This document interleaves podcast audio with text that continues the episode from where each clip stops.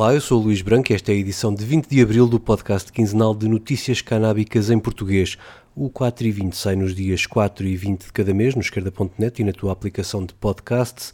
Subscreve também os outros podcasts no esquerda.net, como o Alta Voz, com leituras longas de artigos, os Cantos da Casa com o melhor da música portuguesa, o Mais Esquerda com registros de debates e conferências e o Convocar a História, um podcast de Fernando Rosas com convidados diferentes todas as semanas. E agora vamos às notícias.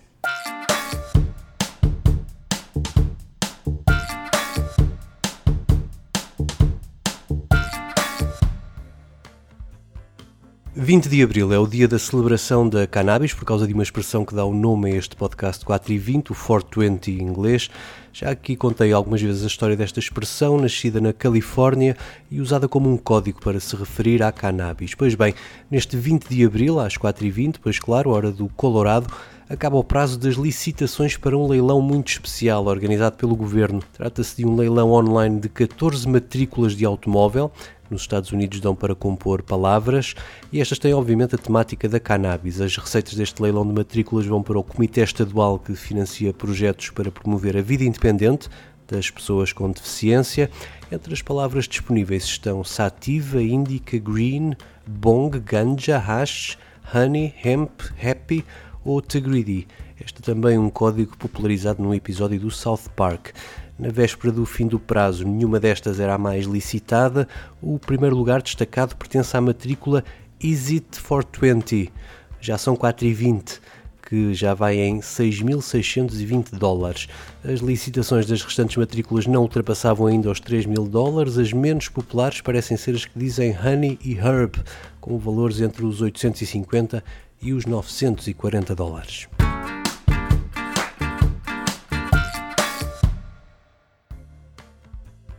O estado do Illinois chegou mais tarde que o Colorado à legalização, só no ano passado, mas a receita fiscal não demorou a atingir um feito histórico. No primeiro trimestre deste ano, a receita fiscal recolhida com a venda de cannabis superou a da venda de bebidas alcoólicas. Fazendo as contas em euros, foram 72 milhões em cannabis contra 60 milhões em bebidas alcoólicas entre janeiro e março. As vendas em loja para uso recreativo continuam a bater recordes e o mês de março foi mais um, com cerca de 91 milhões de euros.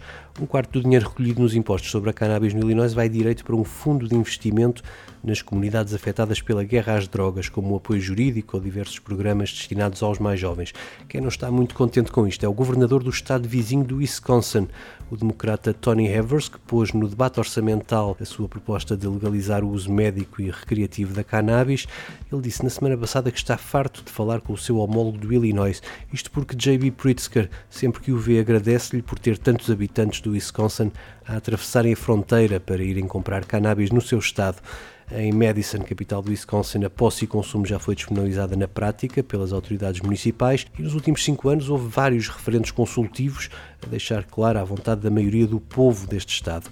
Tony Evers espera arrecadar mais de 150 milhões de euros por ano a partir de 2022, se a proposta for aprovada.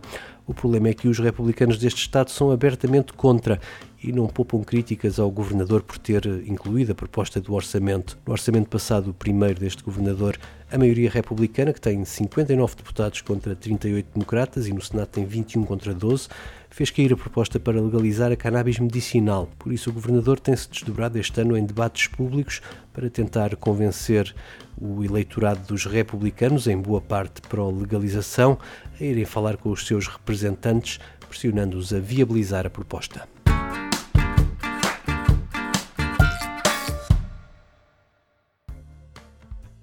O dia começou bem para os apoiantes da legalização nos Estados Unidos. Ontem à noite, a Câmara dos Representantes norte-americana aprovou por maioria superior a dois terços o Safe Banking Act, que para muitos é o primeiro passo rumo à legalização federal. Esta lei vai permitir aos negócios da cannabis, que são legais em muitos estados, passarem a poder ter contas bancárias.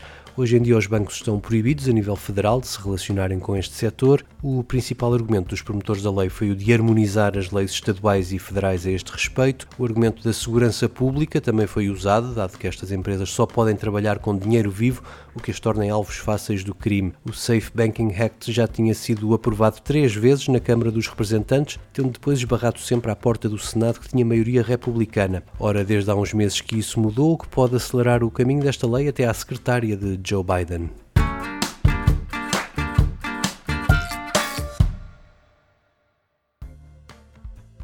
O Novo México tornou-se o mais recente Estado a legalizar a cannabis para fins recreativos. Nos Estados Unidos, a governadora democrata Michelle Grisham assinou a lei na semana passada e disse acreditar que esta decisão vai transformar para melhor o futuro da economia deste Estado.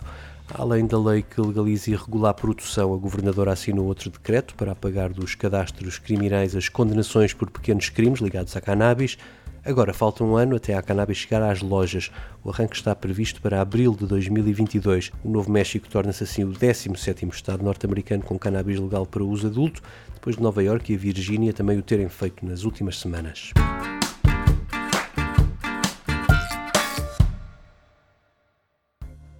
Mais a sul, a legalização da cannabis está a transformar-se numa verdadeira novela mexicana.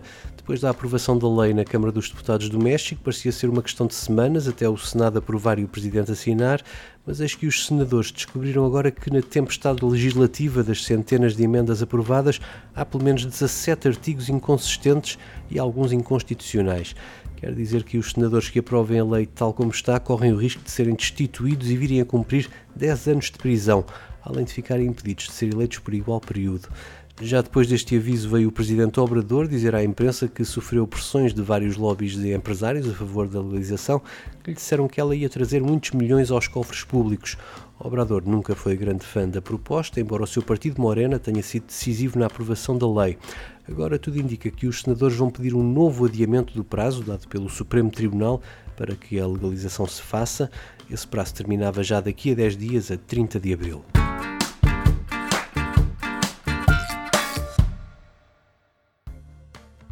Tal como no México, também na África do Sul foi o Supremo Tribunal a decidir que a proibição do uso de cannabis era inconstitucional. Isto aconteceu em 2018, mas só no fim do mês passado o governo sul-africano revelou o seu plano de ação para regular o uso da planta e impulsionar a indústria canábica do país até 2023. O plano já vai na quinta versão, ainda se encontra em fase de discussão no Ministério da Agricultura.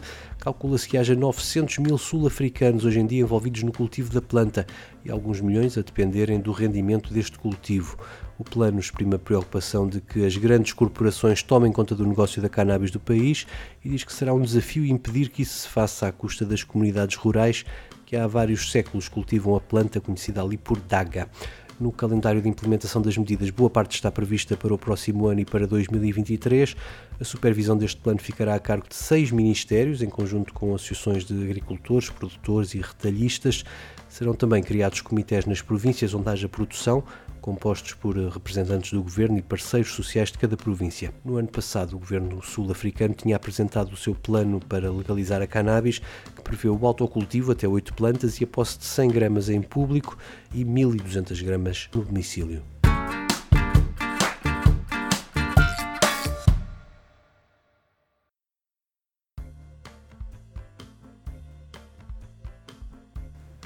No Reino Unido, 100 membros das câmaras dos comuns e dos lordes juntaram-se para pedir ao governo a comparticipação da cannabis medicinal. Apesar do uso terapêutico ter sido legalizado em 2018, depois do clamor público em torno dos casos de duas crianças com formas raras de epilepsia, o Serviço Nacional de Saúde Britânico apenas prescreveu a cannabis em três casos, obrigando assim centenas de famílias a gastar à volta de 2 mil libras, ou seja, quase 2.300 euros por mês, na aquisição dos óleos de cannabis. A deputada trabalhista Tony Antoniazzi é uma das signatárias da carta aberta dirigida ao primeiro-ministro Boris Johnson e disse à BBC que estas famílias estão desesperadas e não conseguem esperar mais tempo. Ainda por cima, as campanhas de fundos que organizaram foram bastante prejudicadas pela atual crise pandémica. Por isso, a forma mais rápida de as ajudar é o governo financiar diretamente a compra dos medicamentos que precisam. Um porta-voz do Ministério da Saúde diz que estão a ponderar medidas que permitam alargar o acesso a estes medicamentos, mas que a prioridade imediata foi assegurar que o governo holandês continuasse a fornecer os óleos da marca Bedrockan, fornecimento que passou a estar em risco com a aprovação do Brexit.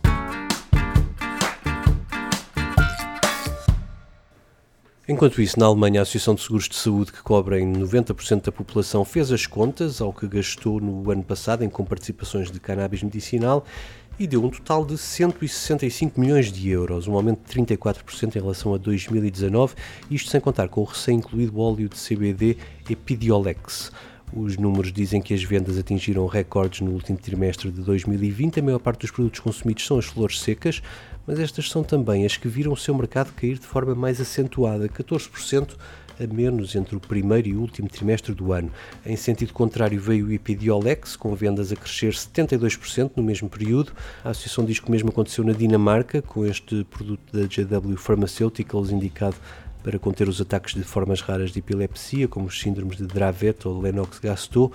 O Epidiolex tomou rapidamente o lugar de outras receitas de produtos com canabidiol. Estes dados, no entanto, não abrangem as vendas de cannabis medicinal, sobretudo flores secas, que são vendidas sem comparticipação por parte dos membros desta organização. Na Alemanha há ao todo cerca de 128 mil utentes ativos da cannabis para fins terapêuticos, que consomem produtos importados de vários países, incluindo Portugal. Só durante este semestre é que estão previstas entregas de cannabis produzida na Alemanha. Segundo a Prohibition Partners, as seguradoras alemãs tentam limitar ao máximo a expansão da comparticipação da cannabis medicinal, rejeitando mais de um terço dos pedidos entregues pelos seus utentes. Isto deve-se ao facto de a comparticipação estar prevista na lei, mas ainda não ser obrigatória.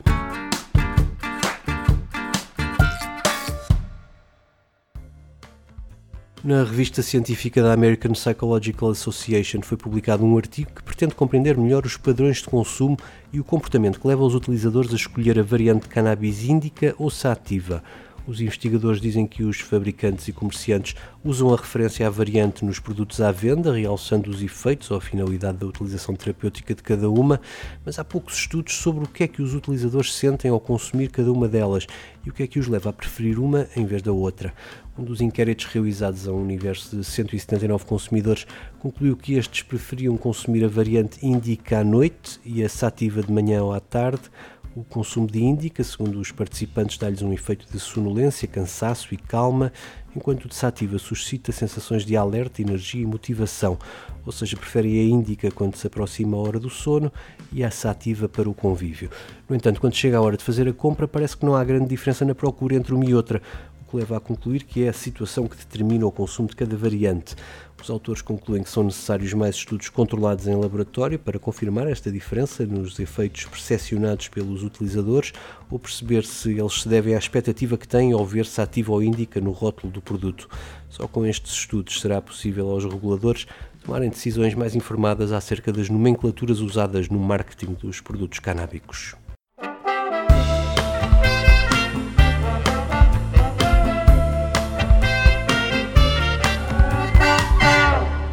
Seja com Indica ou Sativa, hoje é dia de festa e é Bob Marley que faz as despedidas a poucos dias de se assinalarem os 40 anos do seu desaparecimento. Fiquem com este Three Little Birds, eu volto no dia 4. Até lá!